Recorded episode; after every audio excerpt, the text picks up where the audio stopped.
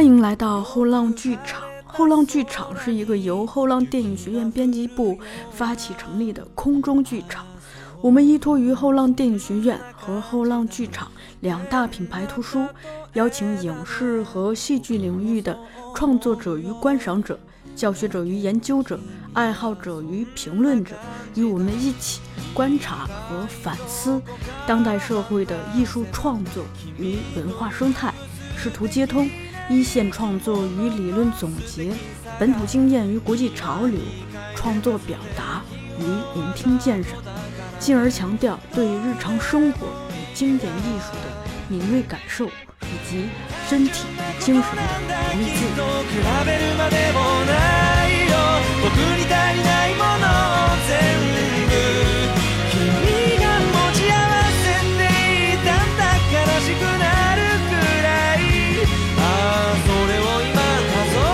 大家好，欢迎来到后浪剧场，我是长乐。嗯，我们后浪剧场从前年，又是二零一七年的十二月上线到今天，其实已经走过了一年多的时间了。嗯，这段时间相信给大家留下了很深的印象。我们无论是嘉宾啊，还是谈的话题啊，是非常非常非常的丰富。然而呢，就是我们三个主播，其实在这个将近一百期的节目中，也很难聚到一起。唯一聚到一起的一期，还是去年。三月份录的，然后后来那期节目很多听众反响觉得不错，但其实那期也是我们非常随意，也是我感觉那期也是录的最轻松的一期，所以就到了这个年底呢，我们三个主播又汇聚到了一起，想录一期关于去年，嗯，一年看过的书啊、电影啊、听过的音乐啊，进行一个啊。自我的盘点吧，也没有什么太专业的眼 光，只是把我们自己想啊跟大家分享的内容进行一个嗯分享，然后也希望大家会喜欢这种更随意的节目。其实这种节目我们录起来是非常轻松的，因为不用照顾嘉宾，然后我们想说什么说什么。然后啊，另外两位跟大家打个招呼。啊，大家好，我是小树。啊，大家好，我是曹操。啊，节目开始之前呢，我还想请大家关注一下我们后浪剧场的微信公众号，然后就是后浪剧场的全拼，然后大家可以搜索，然后里边有我们啊以往的所有节目，大家可以在里边找。嗯，节目开始，我们先谈谈去年，去年二零一八年，嗯，一整年啊，我不知道二位是否也嗯看了很多的。觉觉得自己产生过影响，或者说当时觉得看的感觉啊，这个东西非常好，想分享给大家的一些东西。要不咱们先从书开始，二位先谈谈书这方面有没有二零一八年，呃，哪怕是那年出，就是二零一八年出的书也好，也是或者是之前出的，去年读的，嗯，想跟大家分享的。要不你们俩谁先来？小树先来吧。我我先来呀。书这边是这样子的。其实，嗯，我我总结了一下，我好像之前的那个主题，比如说二零一七年的主题，我是看剧。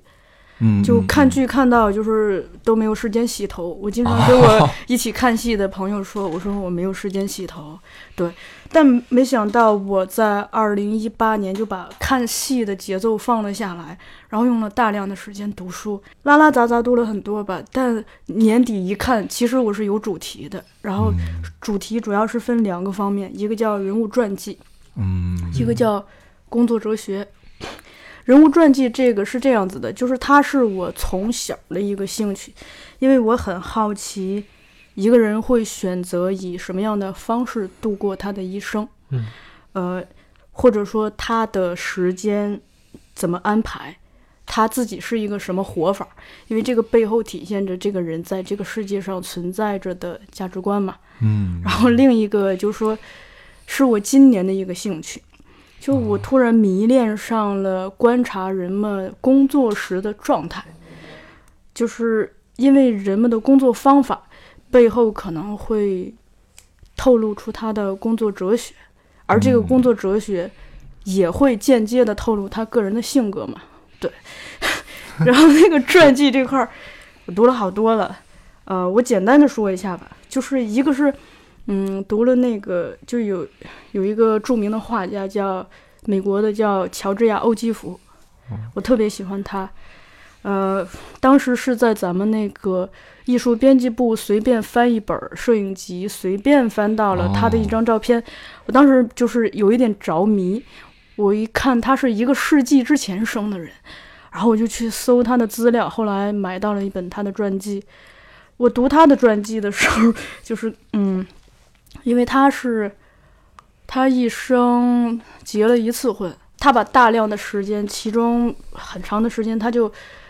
从美国移到了好像是墨西哥那边的那种乡下，嗯，他每天在自然里头，然后就是有一种陶渊明式的这种，他用这种田园式的生活方式来继续他的画作，呃，反正他对他的艺术创作是非常执着和纯粹的，但同时因为他个人的魅力，呃，就他身边也从来不缺乏男女朋友，所以他一生有很多情人。然后在我看来是非常，男女朋友都是情人。对，在我看，而且他活到将近一百岁，而且他在在他很老的时候有一个小伙子，嗯，迷迷上了他，就是作为他的既是生活伴侣，也是工作助理这么一个身份，跟他生活了很长一段时间。而且这个小伙子刚好是在容貌上，在很多这个身份的信息上，跟他已故的比他年长很多的丈夫。特别像，就很很有意思。对，另一个是这个有名的莱尼·里芬斯塔尔的传记。哦啊，我看完看的时候啊，就是我对这个政治上我们对她有一个刻板印象的女人有了一个非常深刻的印象，因为他是一个，就你能，就我们光从很多他的照片上就可以看到他那个眼神里头的那个坚毅执着的部分。嗯，然后我在读他的书的时候，我就发现，人啊，真的有的人成功 就是，都是因为人家自己。他身上有一个特性，就是不管他喜欢上什么，就是会进入一种着迷的状态。然后这个着迷的状态让他会，就是让自己奋斗到筋疲力竭的一个这个状态。他小的时候是迷迷舞蹈。然后他后来就是一舞成名嘛，在整个德国都很一下子就变成了一个红人。然后呢，后来他又迷上了电影，然后就虽然一生就拍了有限的几部电影，但很快就这些电影就是至今拿来看，我们光从艺术性上看，他都就是是在那个很高的 level 上，它是一个卓越的品质。后来他老年之后不是迷上了去非洲嘛，去去摄影、去潜水什么的，就是这个人一生。非就是对他所所热爱的东西有一种非常近乎极致的纯粹的那种追求，这个东西特别的打动我。而且我刚说的这两位艺术家都是身体健康、健康长寿。对，艺术就是对自己的自己的这个生命特别长，艺术生命也特别长。对，基本上把他的那个工作或者这种艺术就贯穿始终了，贯穿一生。对，我发现你提炼的这个主题啊，哎，我发现怎么也跟你跟你跟你呼应上 了，是吧？太好。对对对，而且而且我我今年就特别喜欢的一本儿。我觉得也很适合你那个主题，就是这是我们我们公司出的，就一生的凝视嘛，啊，就是凝视每一个人的脸，嗯，就是就是你，那我一会儿还能跟你呼应上，对，那个里芬斯塔尔的坚毅是就是我从他那张有名的照片，他他的工作照中看到的，我觉得他在那个摄影机背后那个专注的眼神，特别的打动我，在我看来迷人极了，对。我提两个这个瑞典的女演员，一个嘉宝，一个包曼，他们两个人都是很有名的。对我，我对比着读了他们两个人的传记，然后有的时候觉得就是，嗯，怎么说呢？有的时候真的是性格决定命运。嗯，就他们两个人，就大家喜欢拿他们相提并论，就是因为他们是在好莱坞，呃，鲜有的瑞典女演员里头，而且基本上是同时期嘛。不不同时期，他们差了大约十年，好像对，就是。大家会因为这个国籍的关系喜欢拿他们做对比，我自己也做了这样一个对比，但是我觉得还是真的很不一样。家宝，嗯，我读他的传记的时候，我觉得就是他一生极其没有安全感。小的时候是因为家里穷，这种自尊和自自卑之间带来的这种没有安全感。当他很快的成名之后，就是就是我们。无法想象的那种人红的时候，就是被影迷包围，没有任何隐私的这种东西，给他造成了困扰。嗯。就是这种东西，因为呃，家宝不是很早就那个吸影了嘛，嗯，他吸影很可能有很大一个原因，也是因为群就是观众对他略有略有点苛刻吧，就比如说哦。不允许他在在那个表演上有什么闪失，在戏路上有什么闪失，但但也可能恰恰是因为他太过在意这件事情，导致他很早的吸影了。但吸影并不能停止大家对他的好奇。我其实我读他的传记的时候，我最有感触的是什么呢？就是我没有办法想象一个红人的生活，因为他他在吸影之后，他基本上在生活中没有办法信任任何人，就是他。尽管他极其谨慎的去选择一些朋友，比如说他的那个证件照到期了，他选了一个比较信任的朋友去帮他拍照，但很快那个朋友就把他的照片全流流出去了。这个就是一次一次刺激他对人的信任极其的警惕。再比如说，因为他自己独居嘛，一生未婚独居，嗯他生活上肯定会有一些，比如说马桶坏了这种，水管坏了这这些事情需要人帮忙，他也不敢轻易的信任任何人。然后他就信任了一个他信赖的男性朋友，但他后来发现这个男性朋友每一次跟他通话都在录音，这些东西就是让他对人和人之间的信任是非常脆弱的，而且，呃，他他在去世前呃好几天吧，他去医院的路上，就是有一张非常有名的照片，他他已经嗯。八十多岁了，老的不像样子了，然后。而且你想，他去医院，生命可能就是是一个健康是一个非常糟糕的状况下，嗯被一个依然就是被无孔不入的娱记拍下了一张，就是他一脸就是错愕，就是无助那种表情，就是他一生就是，在我看来是是一个被凝视、被众多目光凝视之下，就不知道怎么安放，也没有办法很放松的跟大家相处的人们度过的。再说这个包曼啊，就英格丽包曼，他其实他的论处境，他比家宝更惨，因为他他妈妈生下他很很快就去世了，然后在他还未成年的时候，他爸爸又去世了。按理说，这种失去双亲会造成他的一个不安全感，嗯但但很奇怪的就是，他内心有着巨大的安全感，而且跟家宝最大的不同是他特别容易对大家信任，嗯而且他他信任别人也特别容易取得别人的信任以及宠爱。嗯这个宠爱，一个是表现在他在好莱坞的时候，不是那个就是有名的制片人，他们夫妇对包曼特别好。他包曼刚去好莱坞的时候，那对夫妇对他特别好。然后在还有表现在就是他中途不是跟那个哎呦下那个罗伯特罗西里尼罗西里尼结婚的，不是好莱坞就整个觉得他背叛了好莱坞嘛？嗯。但他回当他跟那个人离婚，再回到好莱坞的时候，就是大家依然会宽容他，就是我觉得特别有意思，就是恰恰是因为他特别容易信任人、信任别人，就他他很奇怪，就他身上有很多就是对大家很敞开的、就开放的、愿意信任别人的这个气质，那导致别人特别爱他，也特别的宠他，就是都所有的他身边的所有的人都对他有这个这个东西。另一个打动我的是包曼对记忆的，就是对记忆的一个执着。呃，我我看了他那个不是有一个纪录片嘛，他他的子女为他弄的那个纪录片，我就发现他已经是世界公民了。他在好莱坞生活，他嫁到意大利，在意大利生活，然后又在巴黎生活，在伦敦生活，但他永远随身携带着一个小小的旅行箱，这个旅行箱里头有他的日记，嗯。他爱拍拍照和摄影，有他的这个胶卷儿，呃，有有很多他的照片，呃，以及他各种证件。这个东西我觉得特别有意思，就是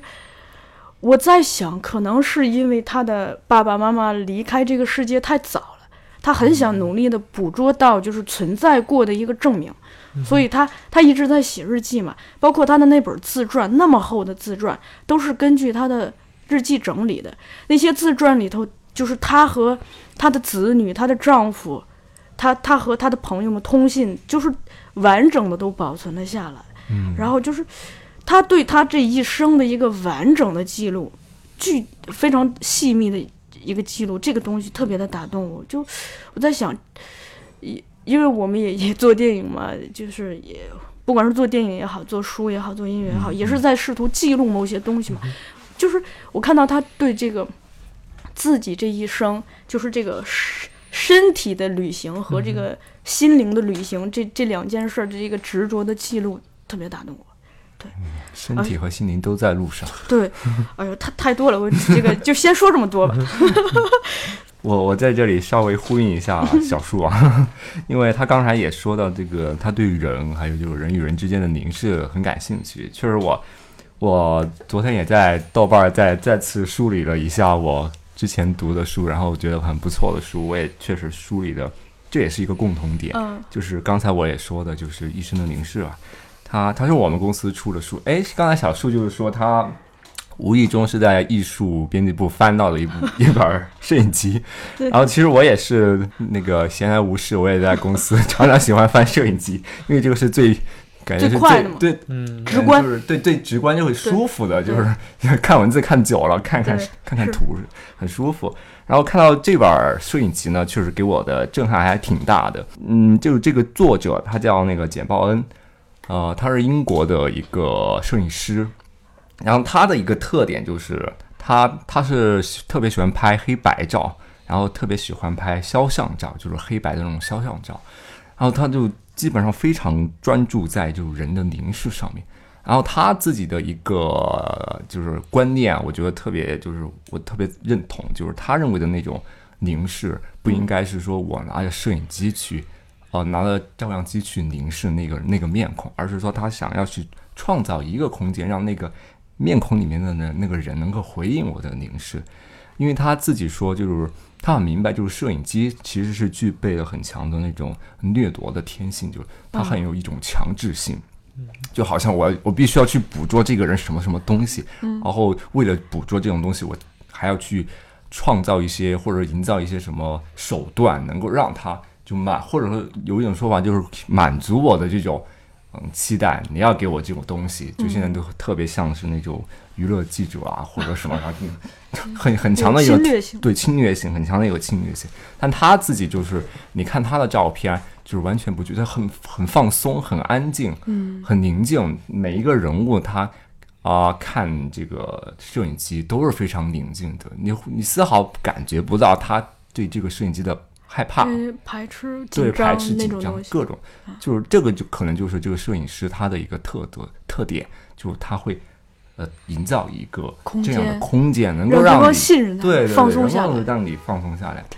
这是我看了之后，而且他的那个摄影的人物都是一些嗯非常有名的人物了，就是他们已经习惯在各种各种摄影机里边儿。呃，去照相或者摆嗯 摆摆拍摆摆出各种姿态，但是你能看到他这里边的是最宁静，或者说你你能感觉是最真实的。嗯，就比如什么伍迪·艾伦啊，然后啊斯派格里，然后呃文他是电影、文学呃各种艺术领域的人物嗯都有的。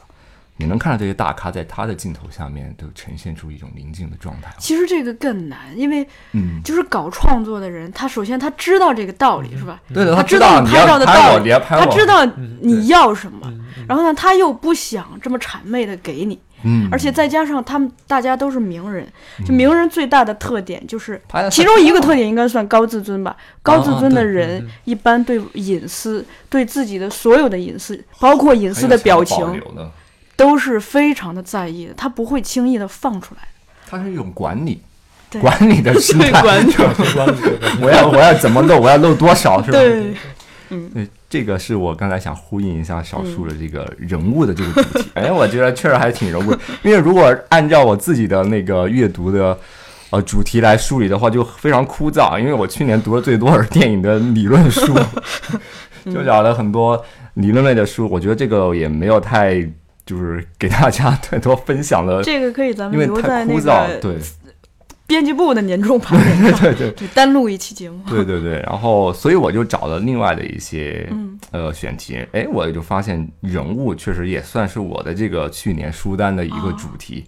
因为呃，今年我们在做一后浪剧场的时候，也嗯做了一期那种读书节目嘛，对吧？然后开了读书节目，就是想和大家去分享我们读到的一些好书。嗯啊，虽然我目前分享都是我们公司的书啊，啊，但是我马上还有一一本书要分享，就是之后的节目会放，就是、嗯呃黄爱玲老师的一本影评集，叫《戏园》。啊，这本书之后我们再着着重说，但我嗯想说的就是，这也确实是我一直在关注人物的这个这个哦话题。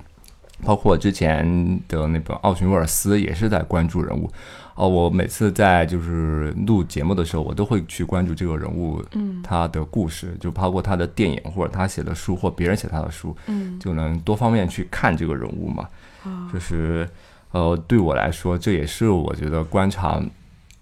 呃这些人物我能获得的体验，就是像人看到很多人的一生一样，也会觉得心里边儿很也是很佩服嘛。嗯这也是我去年书单一个嗯很深的体会。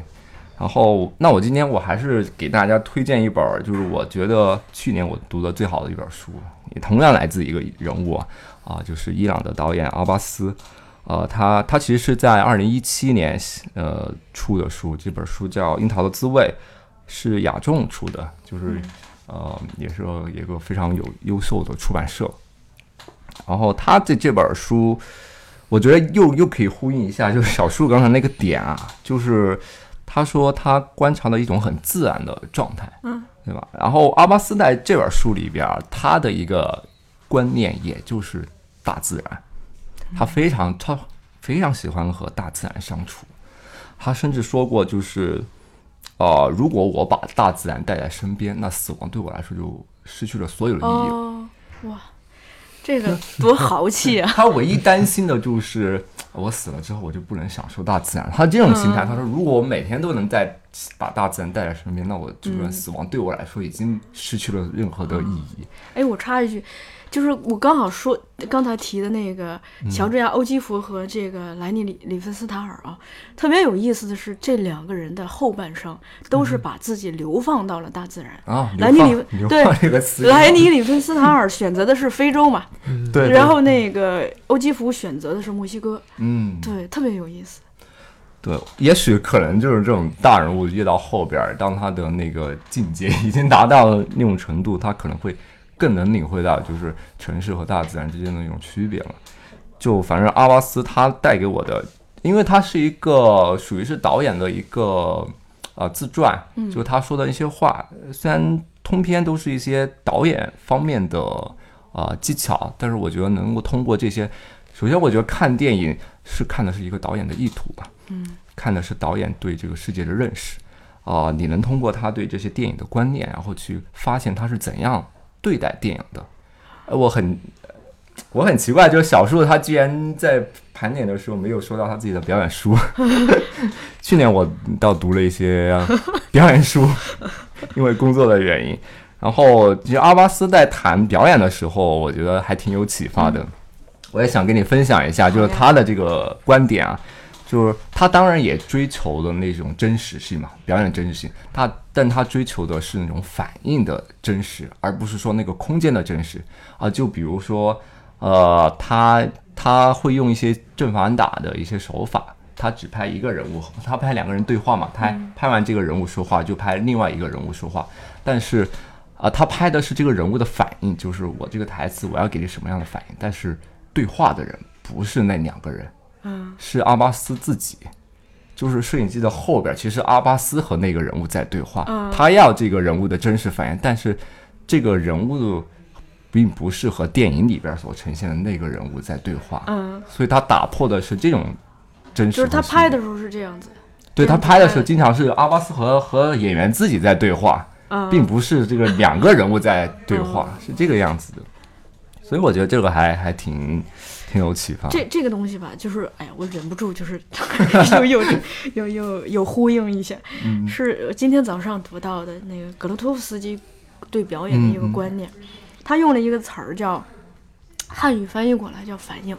嗯他说表演其实是对刺激的反应，嗯，演员用自己的身体和心对他所遭遇到的外界所有的刺激的一个反应。嗯，对，然后我就我当时早上读到这这一段的时候，我立刻联联想到了，就是有一次那个记者不是采访那个呃利弗乌曼，嗯嗯询问他这个英格玛伯格曼指导演员的这个，你认为他的所有的秘密在哪里？他只回答了一个词儿，叫倾听。这个倾听就是跟咱们那个呃一八年出的那个书，就是叫呃如何在镜头前表演的那哦个主、全书的观点是主要观点是一样的，就是倾听。嗯这个倾听不是说用耳朵听，是用你的全身心去倾听。我的理解，它就是就你通过接收这个外界给你这个刺激，嗯，然后去反应。打开你的身体，打开你的五官去接收。对，然后这个对我来说也也耳目一新，就是能够嗯看到很多不一样的观、观点。这是我觉得我去年就是读过的最最好的书，哦最好的书，所以我也给大家推荐一下。然后，然后看长乐哎呀，你们俩说的都 太高深了，太多了，太长了，我感。觉，我感觉就是我没有，就是去年没有读过什么特别，我在我看来有深度的书，就是因为我觉得，因为去年我这事情实在太多了，就是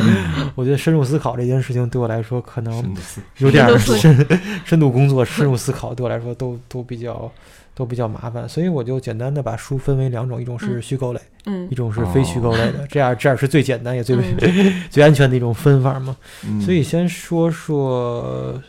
虚构类吧，先说说虚构类。我觉得，呃，去年因为刚才小树说那点，我还因为刚才说的那谁谁谁的经历，就是有很多的，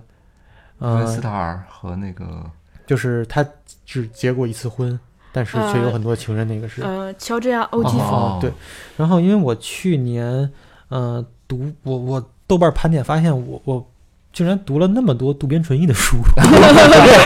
这个我并不知道。这个我这个还挺挺神奇的，并且那天我看小树，你是不是在呃，你去日本是不是看了一场呃剧是樱花树下樱花树下，对，是吧？对，那个樱花树下那是渡边淳一的那个樱花树下吗？一个男子和母母女的故事。我因为剧情没怎么看懂，剧情是个乔峰的故事，就是《天龙八部》的故事，但我觉得，但但我但我不知道，好像是，好像是吧？因为嗯。我搜这个名字，包括他的电影，好像因为它是都是这改编的嘛。对，这嗯。都是这一个故事。然嗯后，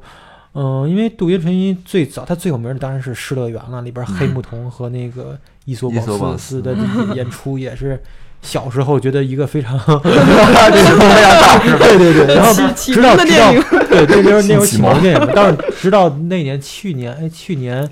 那叫森田芳光拍的是吧？对森田芳光森田芳光有一个回顾展，在那个电视节的时候我也看了，我也特别喜欢。对，但是那个对，但是当时的感觉就不再是小时候的猎奇性了。而是更多的你就一种悲天悯人，或者说对于他的那种东西的理解。所以就是今年，也就是因为他的小说感觉还是，呃，情节进展的很快，嗯并且把感情中的复杂性描写的还是比较比较有意思的。嗯然后他不光写小说，同时也写一些杂文或者说散文，然后主要是讲男女之间的关系。嗯，但是他这些关系我，因为他也是医生出身嘛，是吧？他是他是一个医生出身，然后医生他的视角或者说他的角度跟常人比，他嗯，在这些复杂的感情之中有一些理性在里边，嗯包括他根据男女之间的呃生理结构，或者说养就是生就是从小受到的教育，或者说呃社会环境，而把他所以为的呃一些我们平常所忽略的，或者说呃会会觉得呃意想不到的一些关系、一些角度，而有非常深入的分析。然后，嗯、书其实我觉得，包括你说的，就是你看说的那那本《樱花树下》，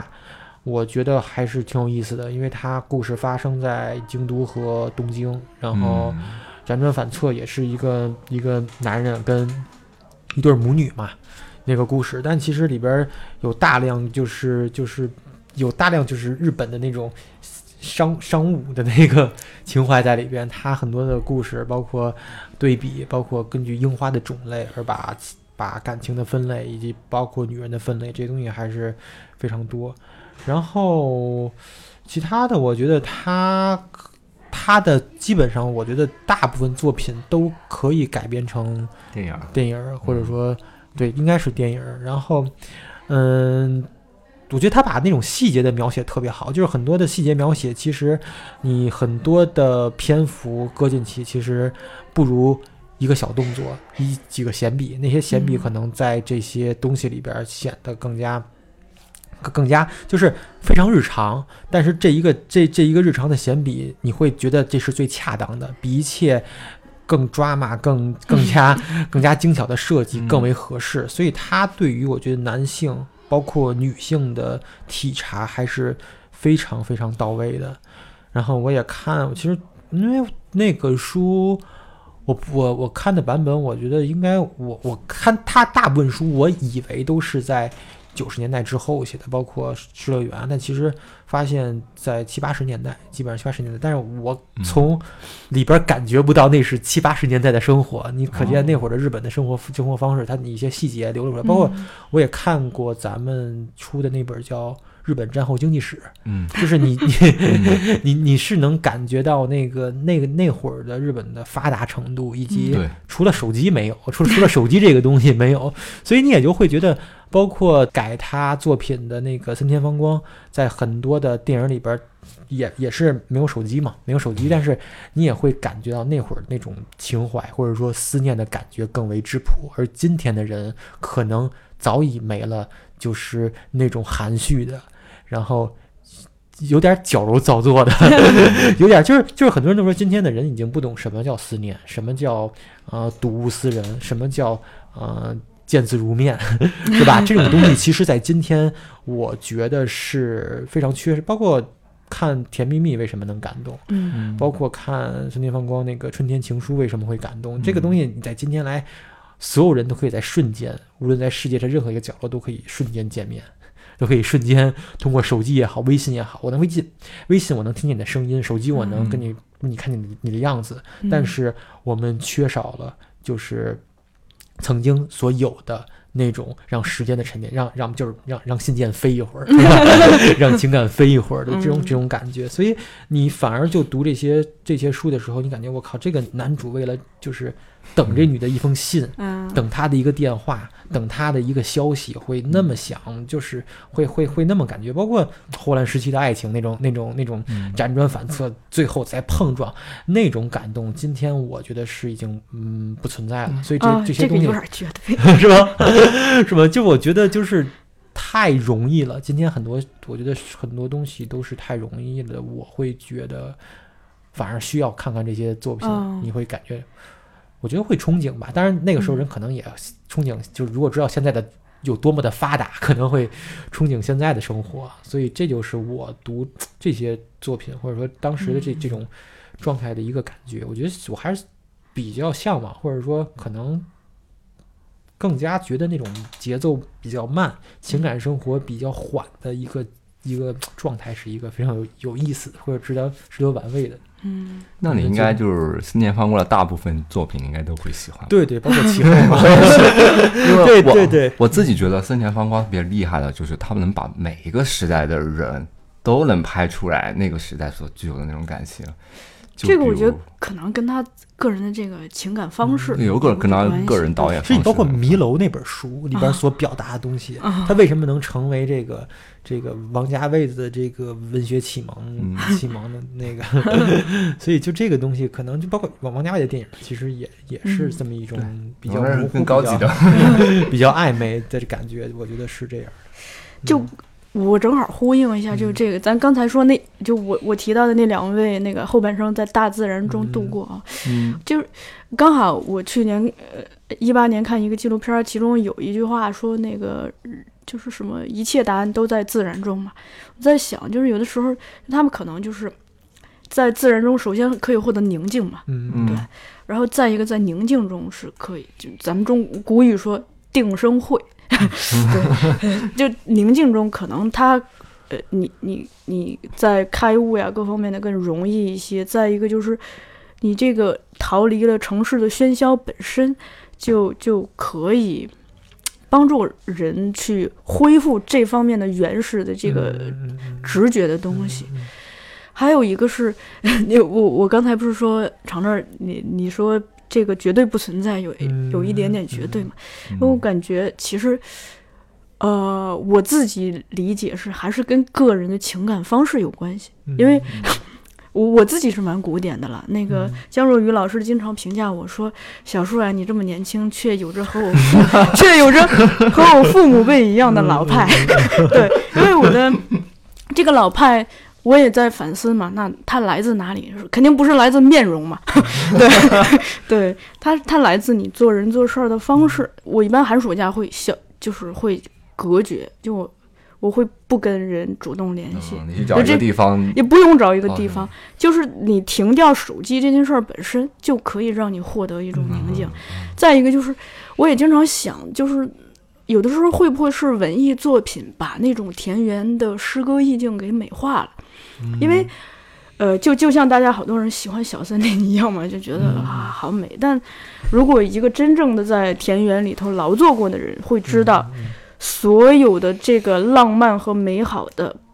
底子，是一个非常朴素的底子，就是你需要面对没有电、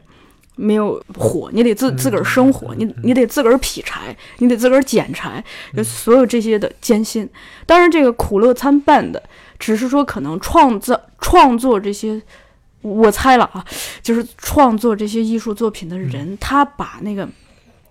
那个朴素的底子埋在了下面，他让那个美好的、浪漫的光环浮现了上面。而我们一个，如果我们的这个时候就看读者或者观众的这个生活阅历了，就说如果我有那些艰苦的底子，我是可以看到这个光环是从那个朴素的底子升升起来的。但如果说我没有那个，我看不到那个艰苦的。部分，我只看到这个光环也挺好的，让让人产生憧憬和幻想。你这个，你这个，我刚好可以回应，就是长乐，他说就是你说没有那么多真情实感，其实有啊，挺很多啊，罗马不就是吗？但就是像小树说的，就现在的创作面临，其实不只是我只给你露光环，我还给你露悲惨，那不是卖惨了吗？是吗？一一个卖惨，一个就是卖卖卖美好。嗯，所以现在就对创作者来说确实挺难的呀。我到底要到底是要往哪方面倾斜呢？是是。所以那个侯导说背向观众创作嘛，其实我是蛮赞同的，我我自己是蛮赞同的。嗯，观演关系这个事儿也是我今年这个冬天思考的一个重点。对，因为我在想怎么样的方式是一个让观众舒服的方式，包括咱们做节目嘛，就是我们取悦人也有很多种嘛。有有软的有硬的嘛，看怎么取悦。对我自己自我补充一番，就是 刚才对我，因为我想到了一个点，一个是那个，我不是刚才说那个对比包包曼和那个家宝的这个对人的信任，有一个小小例子，我觉得特有意思，就是有一天呢，包曼遇到了家宝，家宝竟然一脸紧张的跟包曼说的一句话是说，他的房子刚刚被一疯狂的私生饭。闯了进去，把他的那个内衣什么的都拿走了。对，然后呢，包曼自己经历了同样的事情。哦，那个时候小偷特别多。对，呃，不是小偷，他就是私生饭嘛，就是对你的那个太狂热了，恋物了，已经恋人变成了恋物了嘛。然后那个家宝对这件事情的处理方式是卖掉了那所房子。嗯，这这这我们不能适用啊。对，然后包曼的。方式是偷掉衣服就再买一件嘛，嗯，就是因为他在那个意大利的时候，就是呃，就是被影迷包围的，就是他去罗西尼罗西里尼的家，好像是需要攀着墙头，沿着屋顶，就那种，就是翻山越岭，就偷偷的嘛，就是那样子，因为就是你已经被包围，你被人群包围，就是需要那样，所以他对其实影迷给他的压力也不小，但是他是一个。开放的心态，就是他没把这个事儿太当回事儿，就你拍了我一张那个嗯不雅的照，或者是还没太注意形象的照片就拍了嘛，对，拍就拍了，就他整整体面对影迷是一个很放松的心态，所以也导致就是当好莱坞批判他，呃背叛了好莱坞的时候，有一众非常那个忠实的影迷给他写信，就是依然对他充满了爱。就是对说我们我们是永远支持你，永远爱你。对，这个很有意思。但家宝家宝这样子一生都在躲避这个目光的方式，恰恰遭遭引到的是这个目光更加汹涌，这很这很有意思。这还是个人性格问题，对性格问题。人性格决定这些他因为包曼特别热情，就就我嗯。跟川山聊，川山说说像一个淳朴而热情的那个、呃呃村里头的姑娘，就是就是一个一个演员，他在同时是演员的同时，他是否要是一个表演艺术家，还是一个偶像，还是一个明星，这个东西的抉择，我觉得还是就是演员他的属性，他就真正想钻研这个表演这个东西本身的人，按理说他应该是。有这些一定的界限的，就跟说就是最好的这个艺术片导演，他是不愿意接受这个这个奖项啊，或者说观众的这些裹挟的。所以对于演员，但是演员他又不能不面对观众，他又不像导演说我就是在创作。所以在这种情况下，他该如何去平衡这关系？而有有就是有些人可能觉得，嗯、很也很享受，或者说，嗯、就就对啊，就嗯就就就像你说这这两个人的区别，就是有些人很享受，但有些人真的会很惶恐，很很很紧张。嗯，对，包括前两天流传就是，呃，吴昕的那个故事。哦，对他，其实我觉得这个东西就是一是性格，性格决定了真的这些嗯东西都不不一而样。且粉丝也对他还挺，嗯，有点攻击性，有点 太苛刻了，太苛刻，认为他就没有把自己就是展示的更好，没有向上更好。对，我再嗯 再补充一点，就是接着大自然这个，就去年不是刚好读了那个马龙白兰度的自传嘛，嗯，他就是他在拍电影的过程中意外的找到了，在他看来应该算心灵的故乡吧。嗯他他们那个地方叫什么大溪地，就是一个蛮原始的地方。嗯对，嗯他在那里买了一座岛，他只要有时间的话就会在那里。他自己对那里的形容就是近乎天堂。嗯他觉得那里的所有的人都是微笑的、放松的、嗯友好的、毫无戒备的，然后对人是信任的、真诚的。然后他说，在那里就是大自然和人子就是这样子嗯在一起。而且马龙白兰度不是他的政治生活中有很大一块儿就是在保卫这个印第安人的利益嘛。用西部片儿的这个 逻辑的话，他是站在印第安人那一块儿的，嗯对。嗯所以他是，就他他可能也是这种城市的城市文明给了他太多的这个束缚或者什么，嗯他在在自然中他。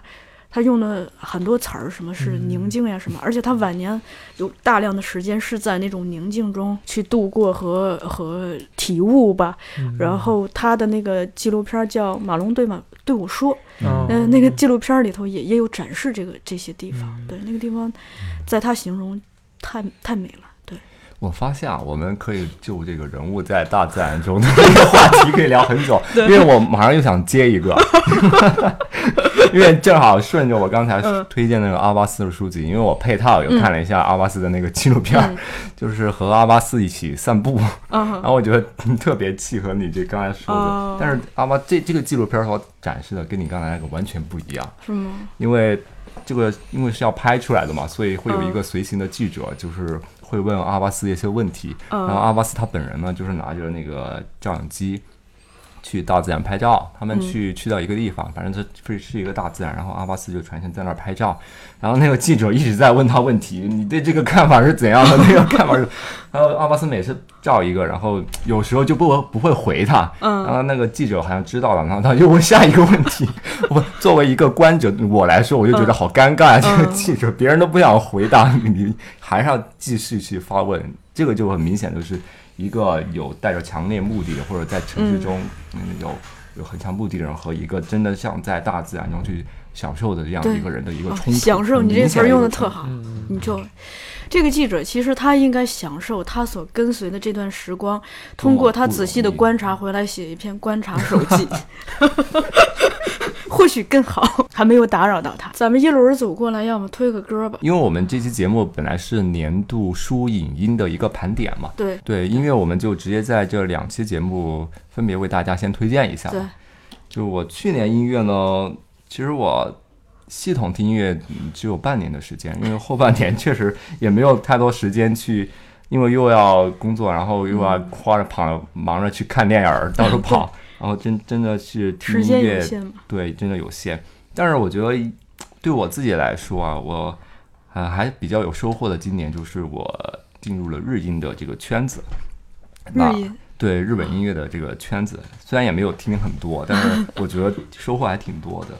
就是日本现在就很流行叫乐曲派的偶像，因为现在偶像大家都应该或多或少都已经很知道了。现在去年也有很多关于偶像的一些分析啊、文章啊，各种各种东西都大家都已经知道了。那乐曲派偶像，乐曲派偶像呢，其实是一个比较区别于那种主流偶像的一个流派。就是非比较偏非主流的，或者说另类偶像，他们大多就是没有主流的那种呃商业制作或者那种曝光，嗯，但他们会把更多的那种注意力放在音乐上面，或者是放在就是跟听众的关系上面，因为像像地下偶像，他们就只能在很有很小的一个演出的地方演出，可能人就只有几十个人，甚至少的我就甚至少的可能就几个个位数，对个位数，就是他们就在那儿演出。这种这种偶像呢，就是他们主要一个是他们有更多自由的空间，就是在音乐上或者在自己的演出上面。因为偶像他不仅是唱歌嘛，他要他也有表演，嗯在这些方面他可以做更多有形式的、有创意的这种呃这种方式。这也是我比较欣赏的，就是包括我看日本电影，日本电影也呃近年来也也有很多是比较偏爱去去创造一些更多的形式去表达一个东西，嗯。并不像主流的这些电影儿还是一些老套路嘛。所以我觉得日本的创新性确实是值得我，就我非常吸引我，嗯。就是不管是他的电影还是音乐还是各方面。文化，对各方面，就是他的文化就是一个对，就是一方面固执的可怕，一方面开放的可怕。对对对，可以这样说，对就两极嘛两极对。对，所以我今年就听了很多，就是啊、一个是日音，然后日音再分一下的话，就是乐曲派偶像，呃，或者是另类偶像这方面的音乐。嗯然后这方面音乐，我比较知名的就是不知道有没有听过 Baby Mental 这这类，就是就是把把那种偶像和重金金属金属乐混杂在一起，他他应该算是这个流派的鼻祖。嗯就是他现在已经发展到国国外国际上面去了，在国际上面有很很大的名声，但他现在也面临着转型之路嘛。但是他就是作为这种啊、这种流派的一个鼻祖，他然后这几年这个呃这个流派也现在非常火，在日本现在也是非常火，然后在中国现在也有嗯渐渐也有很多人去听了。呃，所以现今今天我就推荐几个，我觉得今年我听到的这几个流派里边不错的，我推一个专辑吧。这个专辑因为我自己也不会那个不会日文啊，所以我我就直接我直接念一下我那个翻译的中文的名字。哦，我以为你要读日语，是吧？我给大家读一下日文的发音。所以我不会日文，所以就直接推一下。这个专辑叫《没有壁垒的世界》，然后这是一个两人的组合。然后他两个人呢，他俩的风格是一种工业金属的风格，就是他两个人打造的都是很可爱的那种形象，然后嗓子也是那种很偶像的嗓子，就是比较纤细啊，然后其实也没有特别偶像的嗓子是应该纤细吗？就可爱的那种嗓子，嗯没有那种特别强的唱功，就没有嗓子会会比较薄一点儿，嗯就是唱歌会比较那种用力听的 明白那种感受。对，然后他他的风格就是一种在那种冰冷的工业，你你如果去看他的 MV，就会很明显的看到它是一个在冰冷的这个工业的那种街道上面，两个穿着那种天使的衣服在那里唱歌跳舞，就是一个非常暗黑童话的一种风格。然后他们俩他们的歌呢，这个专辑的歌也是呃比较反常规的，就是它没有那种副歌的结构，嗯。就是没有 A 段 B 段很、嗯。B 段很明显的那种副歌的区分，但是他们那个很就是能够随着他们这个风格在走，他们的旋律是随着这个风格在变换的啊。那么我推音乐的话，我就为大家推荐一首这个专辑吧。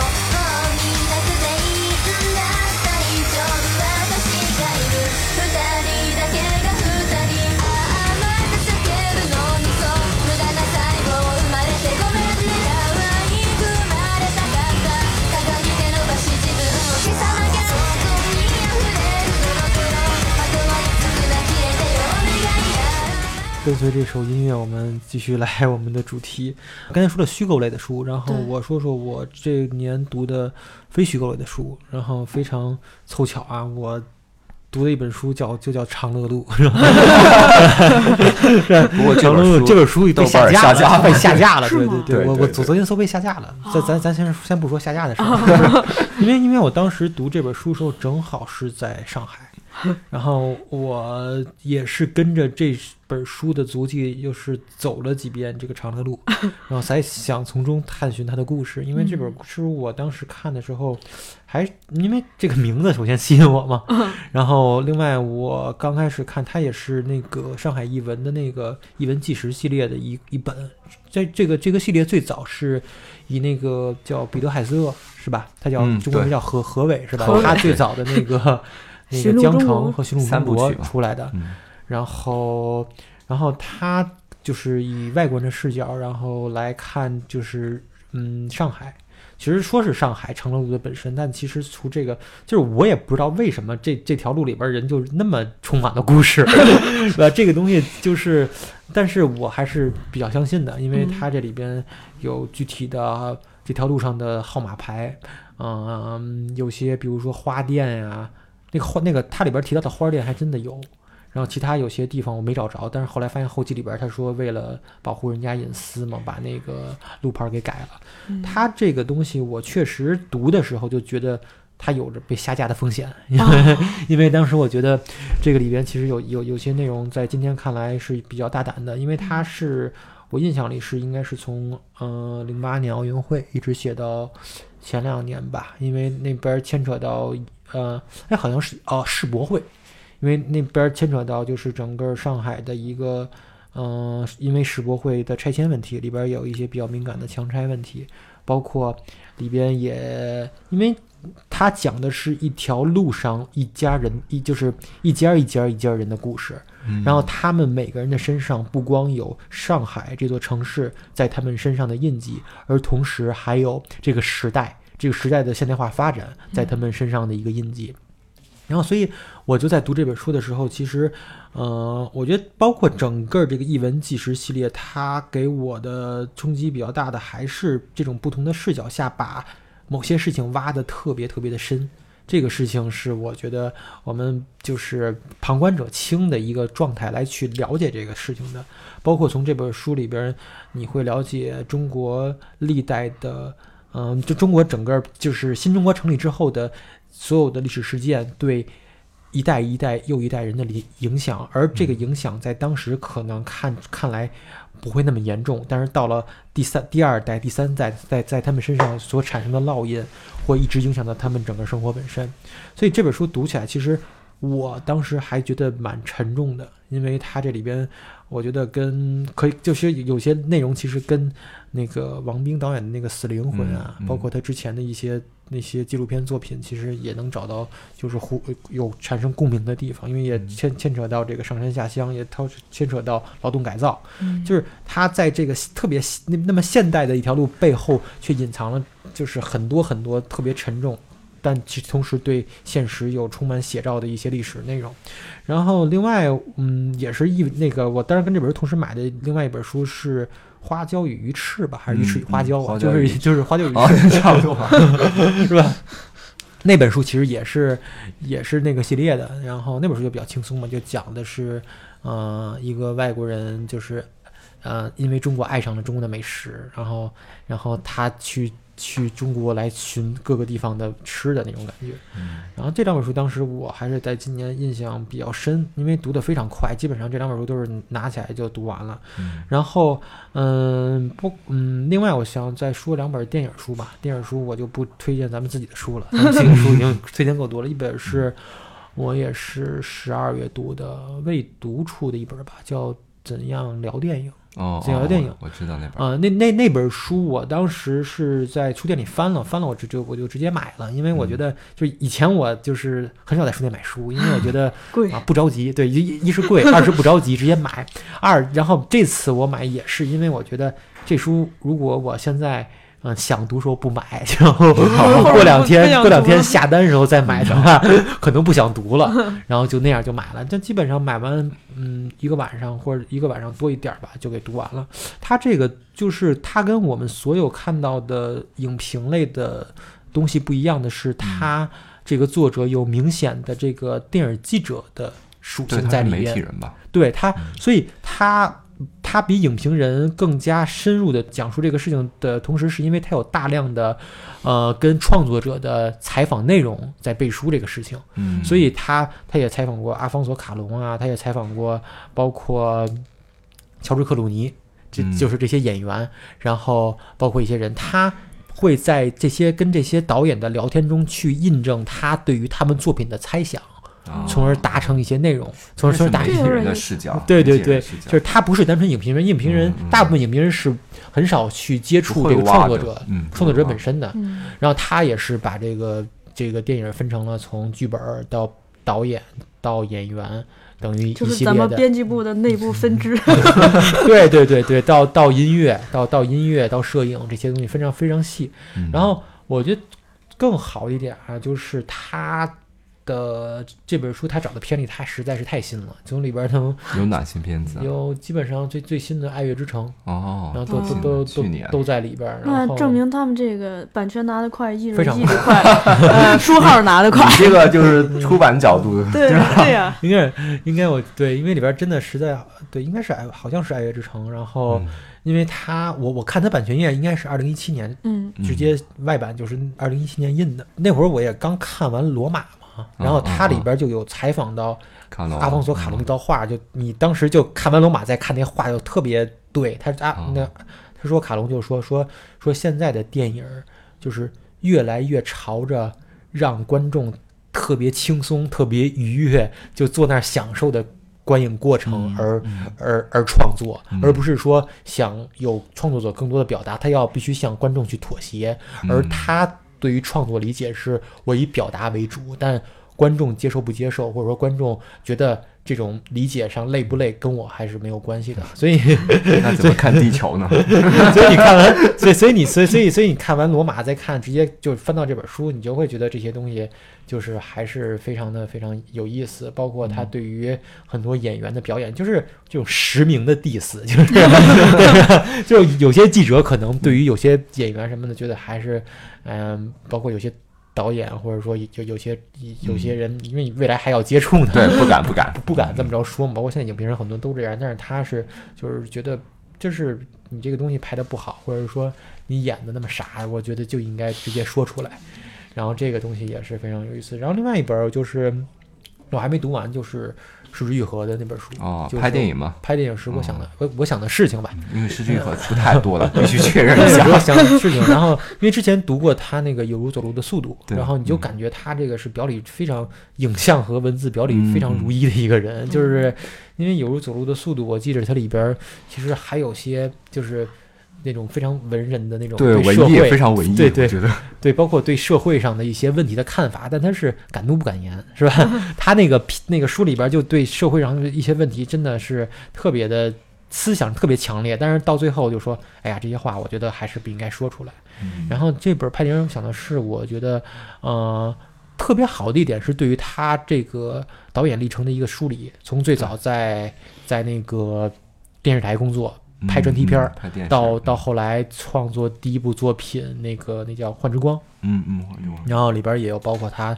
创作完《幻之光》以后跟侯孝贤的一些交流，所以你就感觉他这个片子，他整个这本书，包括他的人生，就就感觉这种一步一个脚印，就是步履不停这么一个感觉。所以他这本书我看着也是也是非常感觉有意思。就包括刚才你们说就是传记这件事情，其实 我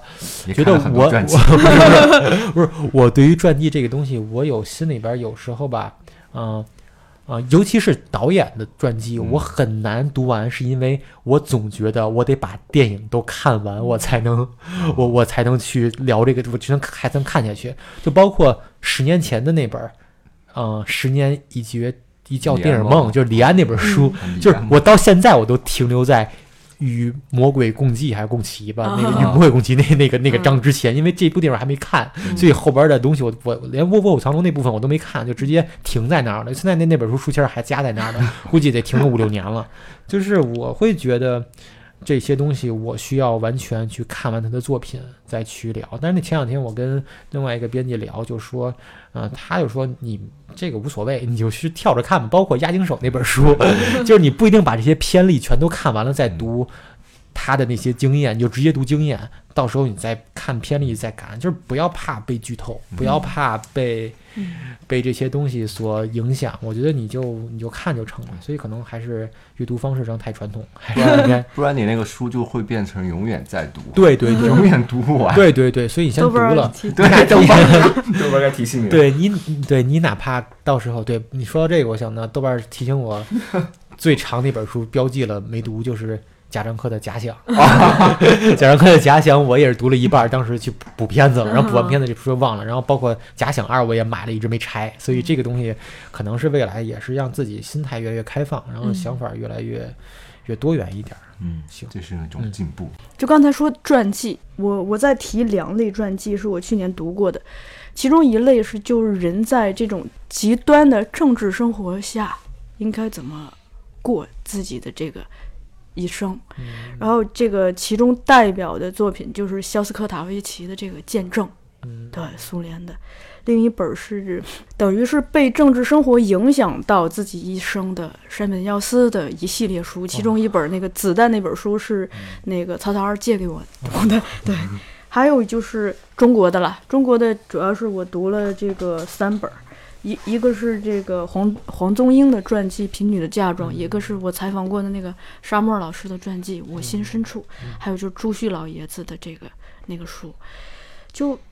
呃把这些书聚在一起时，他们有一个共同的特征，就是政治带来的生活的苦难。嗯。这些东西是客观存在的，呃，它因为我们出生的时代具有偶然性吧，嗯你无法逃避。那么在这种无法逃避，甚至这个东西它可能威胁到你的灵魂的自由的时候，人怎么样让自己这就是保持自己的这个体力 健康，同时就是在这种极其狭隘的空间内获得自己灵魂的自由，这个事情。也挺有意思的，每个人有有自己的方式了。你像肖斯科塔维奇那本书里头，他那本书特别有意思的是，他提到了大量的就那个时期苏联整个政治界、文艺界的人，包括这个戏剧界的斯坦尼，嗯也包梅耶赫德他们，也包括音乐圈的一一众什么一众人，他对很多人做了评价。你会看到这些人，就当我们面临政治和社会的这种高压的之下的时候，每个人都有自己的姿态，嗯对，有屈服的，有假装屈服的，有宁宁死不屈的吧，对，嗯。然后他在这个过程中，其实恰好也探讨了艺术创作和人的这个灵魂自由的关系。说细了吧，我我感觉我自己，呃，时间有限，就我就提这么个气口吧。我觉得，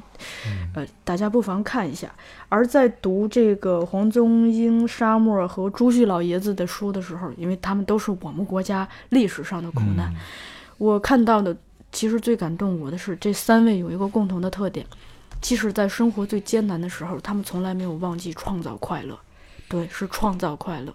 这个快乐来自他们自己个人对生活的热爱，嗯也来自他们的家庭。嗯就是即使在最难的时候，他们家庭是拥抱在一起的。这个是特别打动我。我还读了一类传记，叫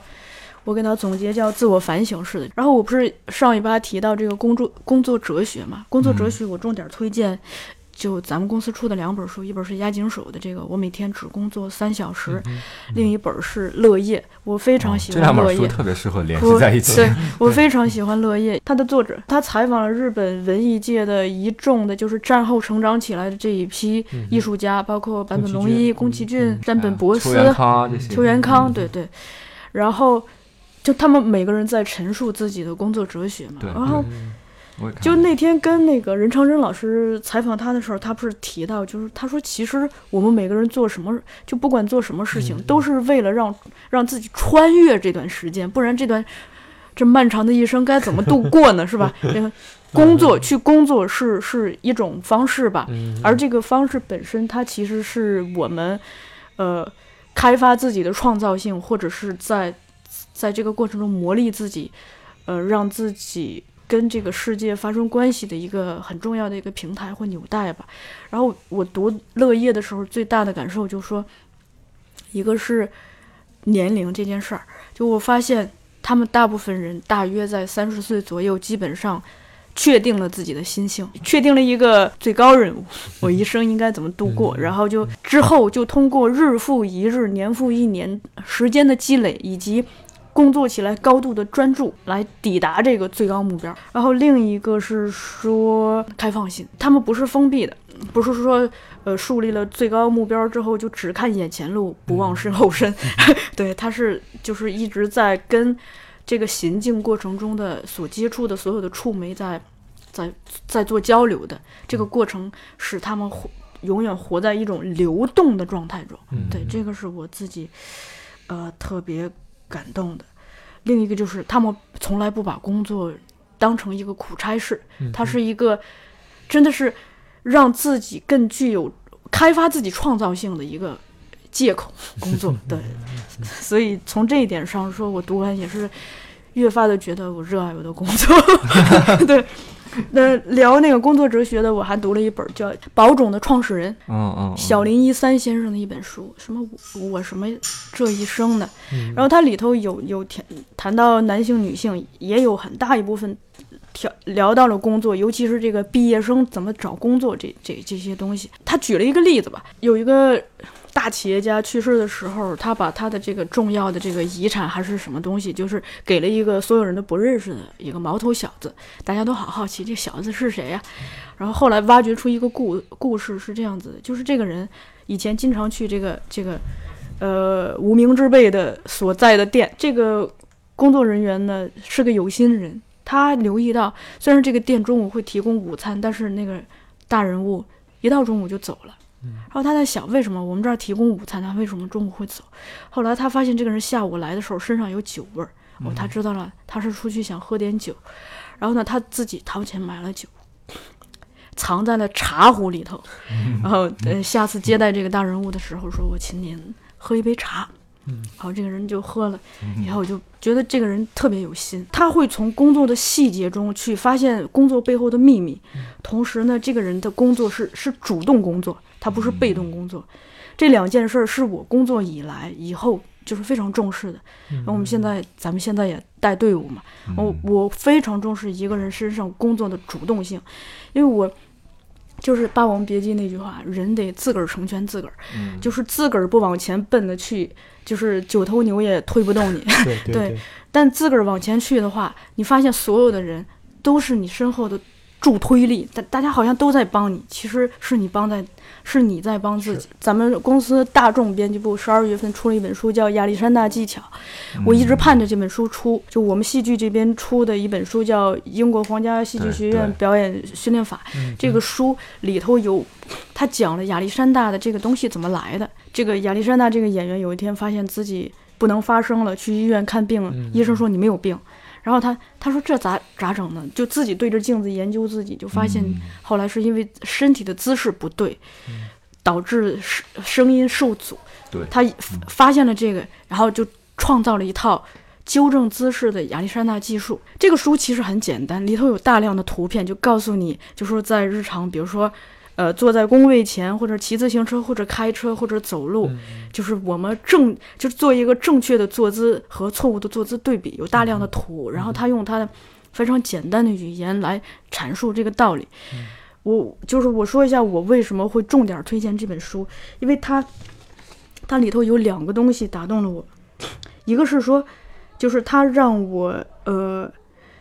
有了一个观念叫关照。嗯学表演之后，因为表演不是讲第一自我和第二自我嘛，第二自我要监督第一自我。嗯我学表演之后吧，就是我以前就是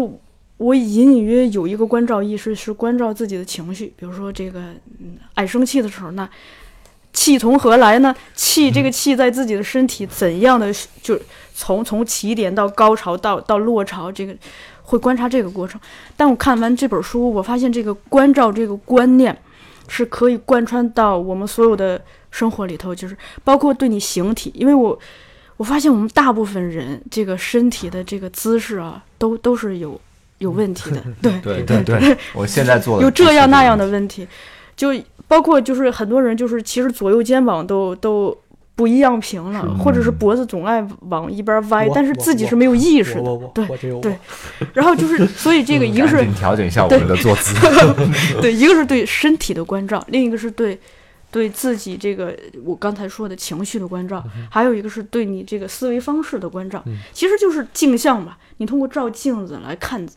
来来真正的认识自己，而不是活在一种稀里糊涂不不知不觉中。刚好就是。那个那天我弟弟给我发了一张图片，是一个那个山本耀司的一段儿，好像在朋友圈上流传还挺挺广的话，就是说他京剧，对他说自己这个东西是看不见的，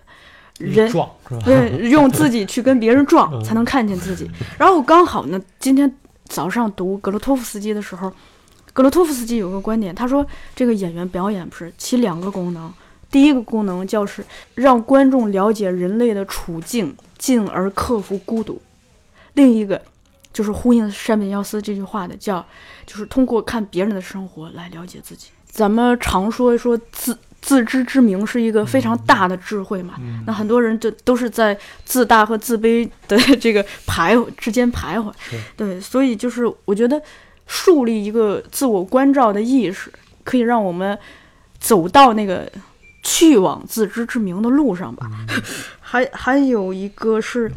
就我前两天看到一个词儿，就是中国的词儿叫“止观”，止是停止的止，嗯观是关照的观。刚好这跟这个亚历山大这本书的这个观点接上了。亚历山大这本书的观点就是，第一个是说，就是树立一个关照的意识，就是你要自觉起来，不要不要永远在不知不觉中。另一个是你在自觉之前，不是有一个办法，就叫意志，就是。弗洛伊德那个意志，就是其实就是做事儿前事前想一想，做任何事情之前想一想，就是指。我也不知道我这个止观理解的对不对，但我是，反正就是我是这么理解的。另一个是说，我读完这本书，就是更加强化了我对身体的重视，因为就是不管是学校教育也好，或者是家长家长教育也好，我们很多时候都永远在看一个人智力的发展，在看他思想的前进，很很少去关注身体本身。当然，健身呀、瑜伽那是另一回事儿啊，就那个那个是我我这个身体说的可能趋近于趋近于这个里芬斯塔尔在奥林匹亚里头展现的那种，就是是是一个人身体原始的力与美的东西。嗯然后那个关注身体，一个是因为健康问题了。因为如果没有健康的话，我们、嗯 我们什么都一切都没无从谈起了。另一个是因为就是说，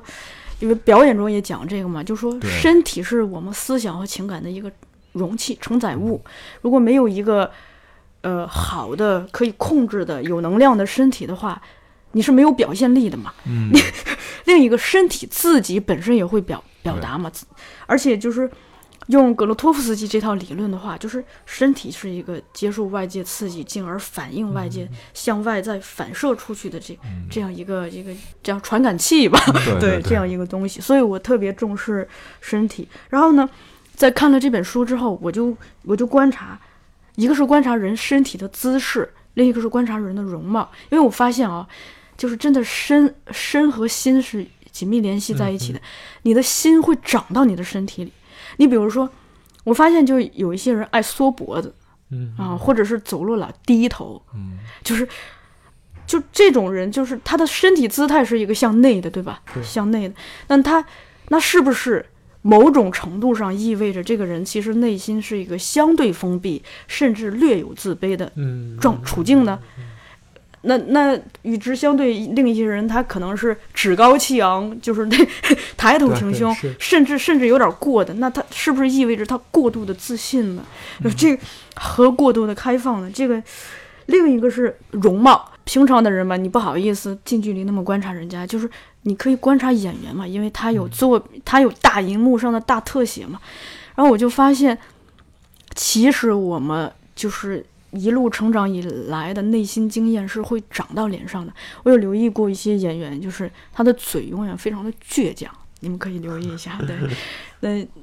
或者是他的这个双眉之间皱纹特别深，嗯，眉头总是紧锁。啊对这些东西它已经长到了他的容貌和身体里，那这个东西是怎么来的呢？对 对，是 莱昂纳多他其实就 前面那边就哦比较明显，他对莱昂纳多·迪卡普里奥他那所有的角色，他这个眉头紧锁是吧已经成为一个标志了。对啊对，你看张艺谋的也很深嘛，嗯对，就是还有就是刚才说到嘴，就是嘴角的弧度，那有的人是向上的弧度，有的是括号向下，这有的括号是平的，有的人笑永远不露齿，有的人笑永远合不上合不拢嘴，这这很有意思，这很有意思。对，然后那个就是亚历山大的这个他的主要观点就是说，其实你观察婴儿的话，婴儿不驼背，啊婴儿的坐姿很很正确，婴儿的站姿也很正确，就他不驼背，也不不不扭着腰什么的，就是那是他认为那是我们原始的状态。后天后天的话，因为我们自己对自己内心的这个，比如说紧张的压力，对他用了“紧张”这个词儿，另一个是因为社会对身体的束缚，比如说社会有很多。一些规章制度或者是什么社会角色的扮演，让你在一些地方不得不低头哈腰或者是什么样，这个东西它时间长了，日积月累，会影响到我们的身体的一个姿势。因为他他本来是个演员，他发现了这套东西，后来就变成了一个医学上的一个广泛使用的一套方法。而这个东西主要的原理就是说，让人从这个你身体和心灵的障碍，这个障碍就是你自己给自己施加的肌肉的紧张和心灵的紧张，从它释放出来。然后让你恢复到一个放松的状态，就是那个最原始的状态。这个东西特别的打动我，因为我在去台湾和日本的时候，我发现就是特别是那那很多老人家，他们从呃那些特定的历史时代走来，因为生活的重压或者是个人的命运的遭际，导致很多人的腰都成了九十度的角了。就呃很多老太太是吧，还在那儿卖卖卖馄饨，腰已经九十度了。这这这个东西，它肯定不是一天来的嘛，它怎么样日积月累来的？就这个东西特别打动我。然后最后我想说的是，就是呃最近不是这个李浩老师这个表演班儿在招生嘛，我就我留意到，就他们这个表演班儿用的定语叫“身心合一”的表演课，啊，我当时看了特别感动，嗯因为 演员这个表演员表演就本来就是无法抽离你的身和心的嘛，它一定是一个有机的整体，你得用这个来表演。然后呢，最后就是回归到后浪剧场就开场那个 slogan，是我写的嘛。然后我最后一句叫追求精神和身体的独立和自由吧，因为我觉得在任何时代，其实 说真的，它都是一个很大的命题，因为我们有太多身不由己的地方，无法让自己的身体和心灵得到一种自洽的状态。就是非常重要的，因嗯。为我我自己也是非常喜欢，就是观察一个演员他的身体，是吧？嗯。嗯。他能做出什么动作，或者他身体本来的线条是怎样的，我觉得都决定你这个表演的成分。是的，尤其尤其运动员、演员这种是是需要用身体来工作的人，对对对。就，格外的这些问题是应该是一个功了，日常的功课。嗯，对因为平时我们大部分时候身体的状态，包括姿势，是处于一种无意识状态。无意识对这种无意识状态，呃，你如果不关照它，它就自动恢复恢复到，嗯，它长久以来那个状态。是，但你你又无法去做到经常提醒，经常提醒自己，对，所以这个时候你就真的，因为我有时候觉得走路有时候老含胸嘛，然后哦走路坐坐着就含胸，但是这东西你你你会有意识说我要板我要板，但是你发现这个注意力的集中或者说这个东西的，就是关注这个事情非常的精力非常有限。嗯，就可能你走五百米前走走出二百米，你就 走出二百米你就忘了。哦，这儿我说一个嗯八卦啊，我觉得有一些演员真的是令人敬佩的。啊，就啊据我所知了，一个是石灰，一个是濮存昕，好像嗯，这二位就是其实先天的这个腿都稍微有一点点问题，明星我知道，对，但是他们是就是靠着惊人的意志力，让你都不知道他有问题，是因为他们可能时刻在警醒自己吧。最后，这次轮到我推歌啊，嗯，就我这次推的是那个，就是二零一八年我去看的一场演唱会里头非常打动我的一首歌，叫是那个日本的古村新司先生的《星》。那个演唱会是在九月二十八号在北京展览馆举行的，然后呃叫庆祝中日和平友好条约缔结四十周年。四周年，对跟然后是一样，对，这歌是这样子的，就词曲都是词曲演唱都是古村新司先生嗯自己来的。然后呢，他说就是百度百科上写的说这首歌的灵灵感来源于黑龙江，中国的黑龙江。嗯然后他那是那是古村新司先生一个神往的地方。然后呢，这个歌是创作于一九八零年，啊、因为他对黑龙江的这种向往，对中国的向往，所以后来这首歌就变成了一个中日友好关系的象征。嗯、他就是每逢这种中日友好的这种重大的这种纪念活动，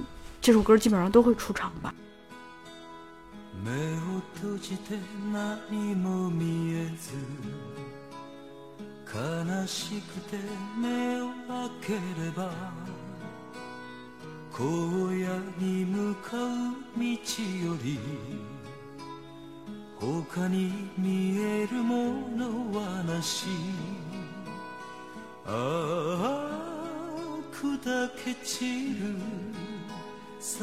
めの星たちよせめてひそやかにこの身を照らせよ。我は行く。青白き頬のままで。我は行く。さらばすばるよ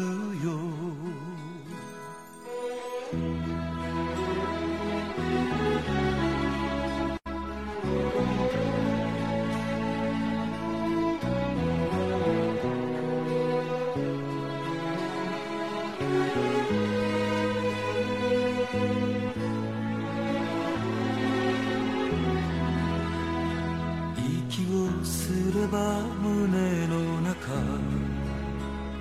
木枯らしは泣き続ける。されど我が胸は熱く夢を追い続けるなり。ああさんざめく名もなき星たちよ。せめて鮮やかにその身を追われよ。我も行く。心